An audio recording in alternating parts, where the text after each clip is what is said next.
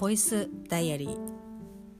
2020年9月の26日土曜日の振り返りです。土曜日はですねまあちょっと毎日毎日というか平日と土曜日はかりちゃんと一緒にまあねあの午前中ラジオ体操をやらない時もありますけどラジオ体操を、えー、とやらせていただいてるんですけどちょっとですねまあこの週連休はあったにはあってまあごあのシルバーウィークがありましたけどだからその実質働いている時間っていうのはまあ普段の週よりは少ないんですけど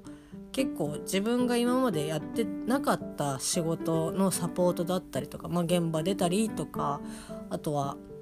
ちょっとね体力的にもそうですしちょっと神経を使う作業が多かったので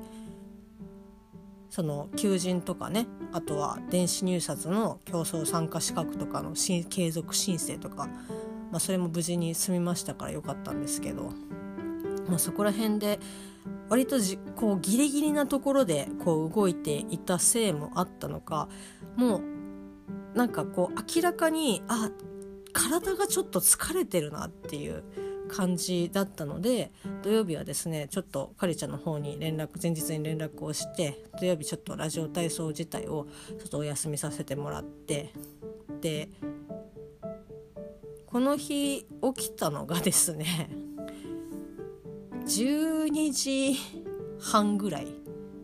とか。まあ寝たのも、まあ、12時は回ってましたけど、まあ、およそだからもう約12時間こう寝てまして、まあ、寝続けられるっていうことにちょっとびっくりをね したんですけど。ちょっとねほんと旦那さんのくしゃみが盛大すぎてこれ絶対入ってるなって感じですけど。何？またスケ坊やはさっさと眠りなさいよ。え君の名前またすけくんだよ。可愛いでしょ？多分そのため大きなため息がねここまで届いてないから入らないと思うけど。うるせえまあそんな感じで約12時間ですね。えっと寝寝てまあ途中ちょっと起きたりとかはしましたけど基本ちょっともうがっつりこう横になっていた感じだったんですけど。何？それだけ若いってことでしょ？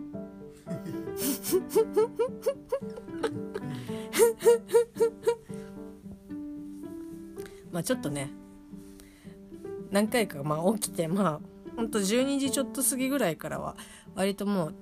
目が覚めてちょっと布団でゴロゴロをしているっていう時間はあったんですけどただですね土曜日は可燃ごみなのであまりこうゆっくりしているとゴミがねこうゴミ収集が行ってしまうので急いでとりあえずそこだけ起きてゴミをね家中の燃えるであろうゴミをですねかき集めまして、まあ、無事捨てられたんですけどうちね可燃ごみはねすごい遅い。ってかまあ多分どの曜日もそうなんですけど、まあ、不燃とかあとはペットボトル缶とかの時もそうなんですけど多分ね本当だったら早くて10時半とか。で遅いと1時半とか。なんですけど、まあ、割と多分ねその収集するその各箇所でそのゴミの量で、まあ、その回ってくる時間がまちまちだったりとかするんですけど、まあ、可燃ごみはねやっぱそのどこの場所も多く出てるので、まあ、それでいつもね12時回ってもまだこう来てないみたいな感じなんで割と余裕で出してたりとかするんですけどこの日はもう12時を回っていたのでいやちょっともしかしたらやばいかもしれないと思ってで急いで集めて出しに行ったら、まあ、全然大丈夫だったんでああよかったみたいな感じだったんですけど。でその後まあもうもうもうこのこのまま寝続けると逆に体調こう崩しやすやすいっていうか崩しが崩しそうだったんでもうあとねお腹も空いていたので急いでとりあえず冷凍ピラフあのセブンイレブンで売ってますあのカップラーメンサイズのカップに冷凍のピラフが入っててチンすると食べれるみたいな。なんかど他のコンビニでやってるのかどうかわかんないんですけどいわゆるその冷凍物のご飯、まあ、ピラフとかチャーハンとかもそうですけど、まあ、冷凍のやつって大体その袋に入ってでその袋から出してそのお皿に移してでそのお皿をチンするっていうのが、まあ、主流だったと思うんですけどそうすると、まあ、なんだろうな外で食べるっていうのが目的として作られたのか分かんないですけどそのセブンイレブンの冷凍ピラフっていうのはお皿に移さなくてもまあ電子レンジさえあれば食べれるどこでもみたいな。あとスプーンがあればみたいな感じなんですけど、まあ、だから本当に手軽にこう食べれるんですけどラップもいらないですしでそのピラフを食べてでそれでも全然お腹が満たされなかったので冷蔵庫にもう入ってしばらく経っているもういい加減に食べないとまずいなっていうふうに思っている焼きそばを食べ、まあ、焼きそばを食べてコーヒーを飲んだら少し落ち着きましたね。あなんかこんなに私食べれたっけっていうぐらい勢いつけて食べたんですけど非常にですね美味しかったです。はい、でまああのもうその時点で2時ちょっと前とかだったのかなでちょっと一息ついてまあ他あの洗濯とかもちょっとだけしてみたいな感じでまあ正直ですね土曜日は本当に何もやってない日でしたね。まあ、やったことといえばゴミを出したぐらい。それはさなんか火事のうちに入らないでしょ？当たり前でしょ？一日のさ中でさ「いや今日はトイレに行きました」みたいな感じで言わないでしょ？まったく。何？もうさ何か言うんだったら言えよ。言えよ。言いなさいよ。あったく。あそんな感じで。土曜日はですね本当に何もやってなくて。でまあゴミと、まあ、ちょっと洗濯をしたっていう。だからこう休みの日にやっぱね時間がありますから普段ね平日できないことをやらなくてはいけないんですけどまあちょっともうこの日はもうちょっともうもう中途半端にとかじゃなくてもう一日ダラダラしようと思ってダラダラしておりました。でそのダラダラのメインがですね本当に、えー、アニメ「スラムダンクをちょっとね目が疲れるぐらい 見てましたねずっと。ちょうどですねまあ商用商用じゃないや。あの両南線が終わるか終わらないかぐらいのところからまたあの続き見始めて結局ですねアニメその各その毎週ね、はい、あの放送してたアニメは101話で終わってるんですけど、まあ、最終回が101話なんですけど、まあ、土曜日ですね、まあ、旦那さんも帰ってきて最後最終回見たんですけど、まあ、101話無事見終わりまして。本当ねなんかこんな一日で大丈夫なのかなっていうふうに不安にもなるんですけどまあまあたまにはいいかなって思ってゆっくり過ごしてもう本当に自分の欲望のまま赴くままに多分その間なんか普段あまり食べないクッキーも食べながらスラダンを見てコーヒーを飲みまたお腹が空いたら冷凍の餃子を焼き食べ見てみたいな感じでもうなんか見るためにためだけにこの土曜日は生きていたと言っても過言ではないのではないかなって思います。でやっぱね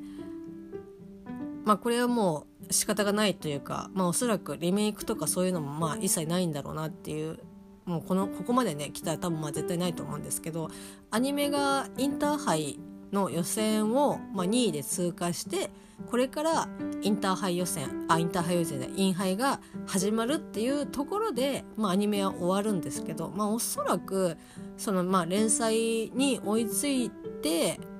で漫画には収録されてない話とかっていうのも、まあ、アニメオリジナルであったりとかするんですけど、まあ、だから本当ね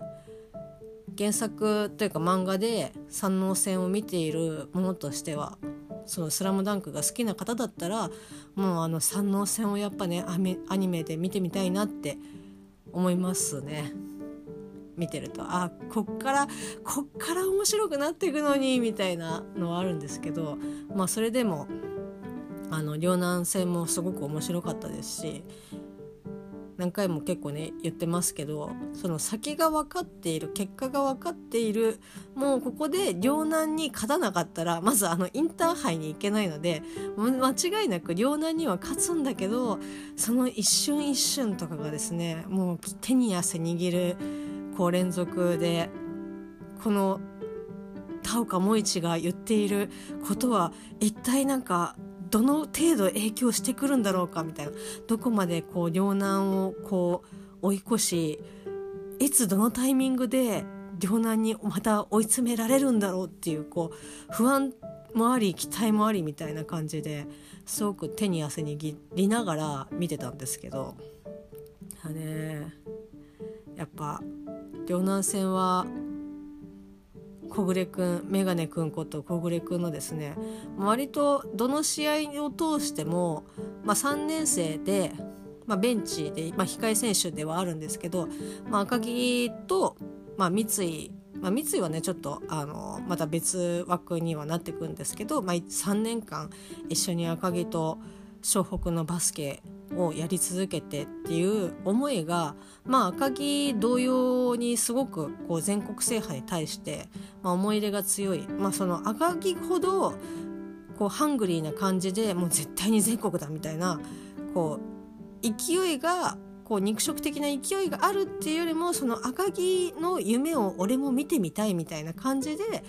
まあ、それがいくつしかその自分の夢になっているタイプだとは思うんですけどだその小暮君がこうちょっとねその自分のこう思っているこうセリフっていうか思いをがアニメではまあ漫画でもそうですけどこう語られたりとかするシーンがまあ試合中結構多くてでその赤城の心情を代わりに小暮君が喋ってるみたいな感じが多いんですけどだからそういったところでこう苦労してきている2人、まあ、その赤城もそうだし小暮君の思いを知った上での両南の最後の小暮君のスリーポイントシュートはもう本当になんかもうね涙が出ますよね。でその後にまあそれでね両南にまあ勝てるまあ一番の打撃になったわけなんですけど、まあ、その後その田岡監督が、まあ、その敗因として、まあ、不安要素がいくつかある中、まあ、素人である桜木花道がいるっていうこととあとまあやっぱねその小暮君に対してかなりこう甘く見ていた、まあ、そのスタメンで入っている、まあ、花道はじめ、まあ、赤城三井宮城ルカワは、まあ、確かにこう要注意ではあるけど、まあ、そのそれ以外の控え選手っていうのは、まあ、一気に戦力的にこう落ちるから、まあ、そこまでこう注意をしなくてもいいっていう認識というかそういう考え方をこう決めつけていたけど、まあ、その小暮君自身も、まあ、その3年間頑張ってきたその練習量とかはねその学校によってももちろんまちまちだし指導も監督によってまちまちだと思いますけどその辛い状況下の中、まあ、もちろん両南もきつい時もありましたけどそういった中両南の3年生と同様にこの小暮君も3年間頑張ってきたこう生徒であるっていうことをですねすっかりこう棚あの田岡監督がこう抜けていて、まあ、そこが一番、まあそのね、甘く見ていた。自分が甘く見ていて決めつけていたのがまあ範囲だったっていう風に後々まあそのインタビューで答えるわけなんですけど、まあ、あの語るシーンがあったりとかするんですけどだからねもう本当に、まあ、なんかそのインターハイ予選を抜けてあのインハイに行けるっていうことも嬉しいですけどその小暮君のなんか3年間の日々のこの努力、まあ、それがねこう結果に結びつくっていうのがなかなかなかったかもしれないけど努力してきたからこそこういう時で決められたっていうのはもう本当になんだろうなすごいですしやっぱね努力は報われるんだなっていうふうに あのその彼のねスリーポイントを見てそのシーンを見て、まあ、彼自身も本当にすごくもう三井みたいに確実にあ入るみたいな感じではなかないですけどやっぱ3年間ね頑張ってきたからこそ成功した成功するであろうシュートだったんじゃないかなっていうふうに思います。だから本当にね努力なんかこう今はこうどうにもならなかったりとかしてもこう努力っていうのがなんだろうやっぱその結果に結びつかなかったとしても決して無駄ではないとは思うんですよね。そのスポーツに限らずですけど。だからやっぱね大人になってもいろんな場面いろんなことで努力をね努力をするということをこう諦めちゃいけないんだなっていうふうに、えー、34歳の私はですね本当にちょっと思ったんですけどで、まあ、その後両南の試合が終わって、まあ、そのインターハイに向けてまた練習をし始めるっていうところでもう本当ねその後も花道の2万本シュートとかの回とかいろいろ見て桜木軍団の男の友情とかも見たりとかしてなんか本当にまあ三能線が描かれなかったっていうのはすごく残念ではありますけどであとそのアニメオリジナルが入ってたりとかもしますけどやっぱそれはね本当アニメはアニメで本当になんかすごいいいアニメだったなっていうふうに、えっと、思いました。まあ、そんな感じでですね土曜日は本当あの自分の欲望のまま「スラムダンクと向き合った一日でございました。それではまた振り返りでお会いしましょう。またね。